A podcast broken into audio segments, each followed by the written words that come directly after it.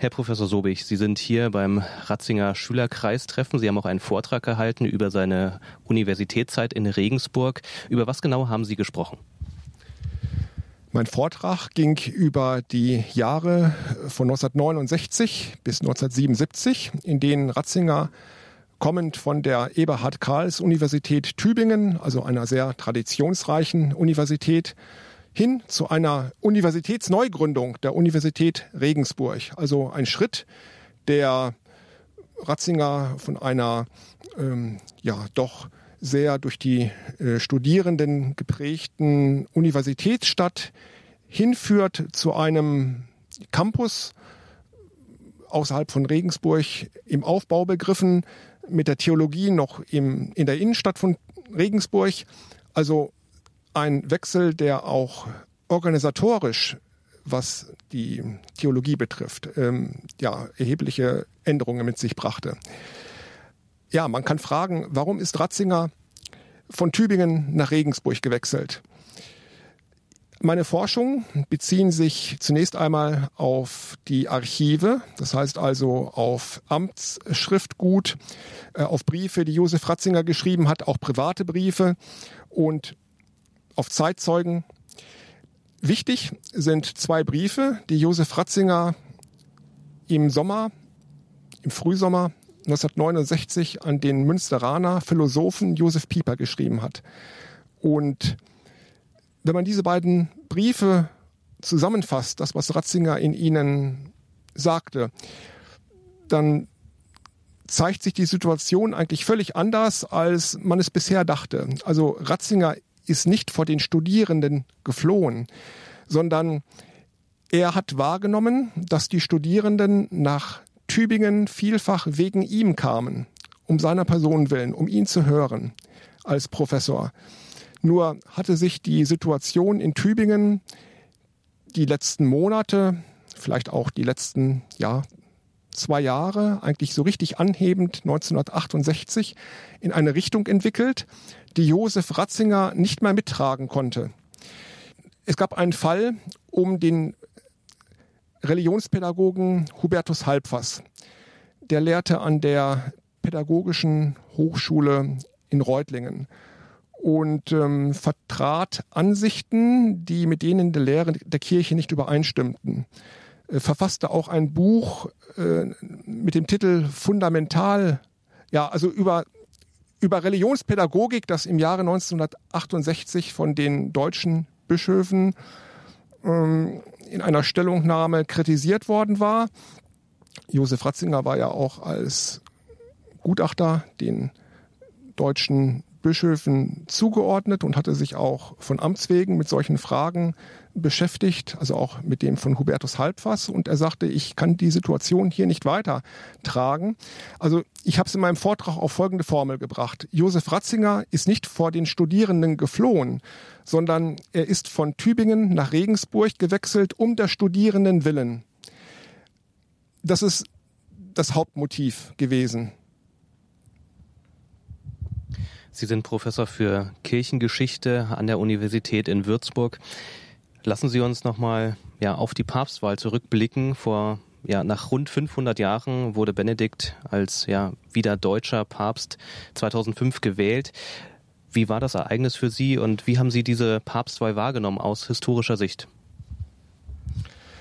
Als Josef Ratzinger zum Papst gewählt wurde, 2005, und sich den Namen Benedikt, der 16. gab, befand ich mich gerade in Trier äh, zu einem Pastoralpraktikum und hatte beim dortigen Pfarrer der Kirche St. Augustinus neben der Universität Trier diese Wahl miterlebt.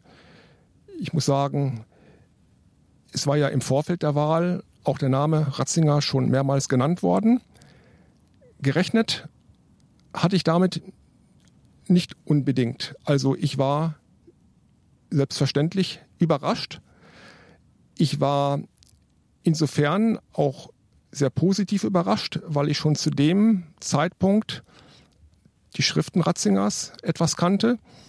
Mein Doktorvater Vinzenz Pfnür wird als Urschüler, sogenannter Urschüler Josef Ratzingers bezeichnet. Also Vinzenz Pfnür ist ähm, schon verstorben und war Reformationshistoriker an der Westfälischen Wilhelms-Universität Münster. Lassen Sie uns auch auf das ganze Pontifikat schauen. Acht Jahre stand Benedikt XVI. an der Spitze der katholischen Kirche. Wie bewerten Sie denn seine Amtszeit? Benedikt XVI. Amtszeit als Papst war geprägt von einem Aufbruch im Glauben. Also ich kann es auch von ja, meinen Eltern, meiner Familie her sagen, dass wir alle in diesen Jahren sehr von den öffentlichen Äußerungen von Papst Benedikt gezerrt haben, dass wir unseren Glauben dadurch bestärkt sahen und ja auch Freude am Glauben entwickelt und gepflegt haben.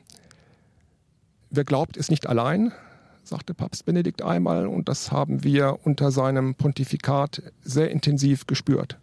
Benedikt XVI. hat das Papsttum wie kaum ein anderer in den letzten Jahrzehnten verändert durch seinen Rücktritt 2013. Waren Sie überrascht über diesen Schritt des Amtsverzichts von Benedikt XVI.? Selbstverständlich äh, war ich über diesen Amtsverzicht überrascht und hatte damit so nicht gerechnet.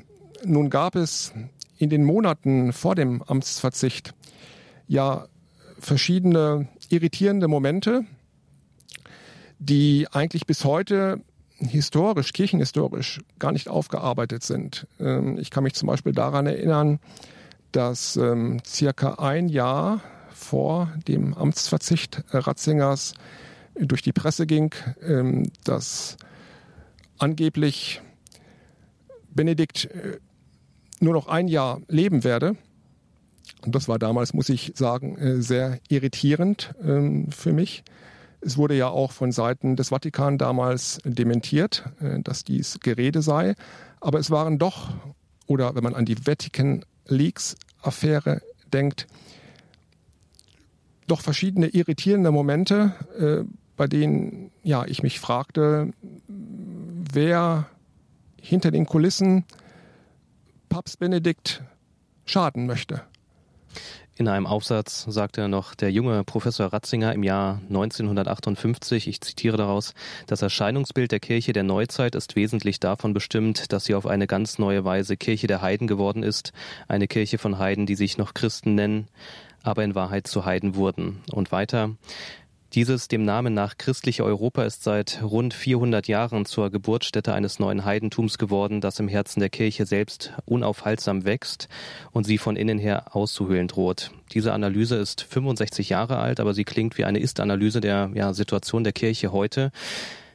Professor Sobich, Sie sind Kirchenhistoriker. Wie erleben Sie denn die aktuelle Krise der Kirche, vielleicht auch mit dem Blick speziell auf Deutschland? Die aktuelle Krise der Kirche erlebe ich als Kirchenhistoriker eigentlich wie ein, ja, wie ein Blick oder wie eine, Erinnerung an, die, an den Anfang der 1970er Jahre. Also viele Themen, die zurzeit auf der Tagesordnung stehen, sind nicht neu, sondern wurden so oder ähnlich formuliert, Ende der 60er, Anfang der 70er schon einmal formuliert. Das heißt nicht, dass diese Themen richtig und wahr seien. Also nur die, der Umstand, dass etwas nochmal neu hochkocht, heißt noch lange nicht, äh, dass man irgendeiner Sache nachgeben müsse. Aber der Blick des Kirchenhistorikers fördert in dieser Hinsicht äh, doch Verstörendes zutage. Ich denke, dass ja, die Virulenz, die wiederholte Virulenz solcher Fragen für den persönlichen Glauben von einfachen Gläubigen äh, sehr verstörend wirken kann. Mit Blick auf die Kirchengeschichte, was macht denn Mut, ja, aus dieser Kirchenkrise heraus, ja, neue Glaubensfreude auch zu entwickeln, in Deutschland, aber auch in Europa? Aus meiner Sicht macht Mut, und das kann ich eigentlich jedem Gläubigen ans Herz legen, den Mut. Mut kann man gewinnen aus dem Blick auf Menschen, die aus dem Glauben lebten, wie eben auch Josef Ratzinger. Also es gibt viele andere. Der, ich sag mal, der, der Himmel der Seligen und Heiligen in der katholischen Kirche ist groß. Und jeder wird da seine persönlichen Präferenzen haben. Es gibt auch andere heilig gesprochene Päpste. Bei Josef Ratzinger, ja, wissen wir noch nicht, wie es da weitergehen wird, ob da eventuell auch ein Seligsprechungsverfahren auf den Gang gebracht wird, aber unabhängig von einer amtlichen Selig- und Heiligsprechung, einer Kanonisation, ist es jedem Gläubigen unbenommen, seinen Glauben an solchen konkreten Glaubenszeugnissen auszurichten. Und ich denke, Josef Ratzinger als Theologe und als Mensch ist, ja, bietet ein Glaubenszeugnis, das jede und jeder für sich persönlich erschließen und damit seinen Glauben bereichern kann. Sie haben es gesagt, Josef Ratzinger war einer der großen Theologen, gerade in den letzten Jahrzehnten. Wie bewerten Sie denn sein theologisches Erbe und welchen Einfluss wird Ratzingers Theologie auch in der Zukunft der Kirche haben? Meiner Ansicht nach werden insbesondere ja, sein, seine Bücher über Jesus, ne, also das, die große Jesus-Trilogie ähm, von Papst Benedikt Josef Ratzinger, das wird meiner Ansicht nach das Werk sein, was ihn was das Andenken an ihn und was auch seine Bedeutung als Theologe über die Jahrzehnte, die kommenden, durchtragen wird. Ich habe von mancher Seite aus dem Ausland auch schon gehört, dass Benedikt mitunter auch als ja, kommender Kirchenlehrer betrachtet wird. Also dass Benedikt eine Bedeutung beigemessen wird, die dem eines Kirchenlehrers, also eines, der wirklich für die, gesamten, für die, für die gesamte Kirche äh, mit seinen Schriften Bedeutung hat, zugemessen wird. Ich bedanke mich für das Interview, Herr Professor Sobich. Ich bedanke mich auch für die mir gestellten Fragen.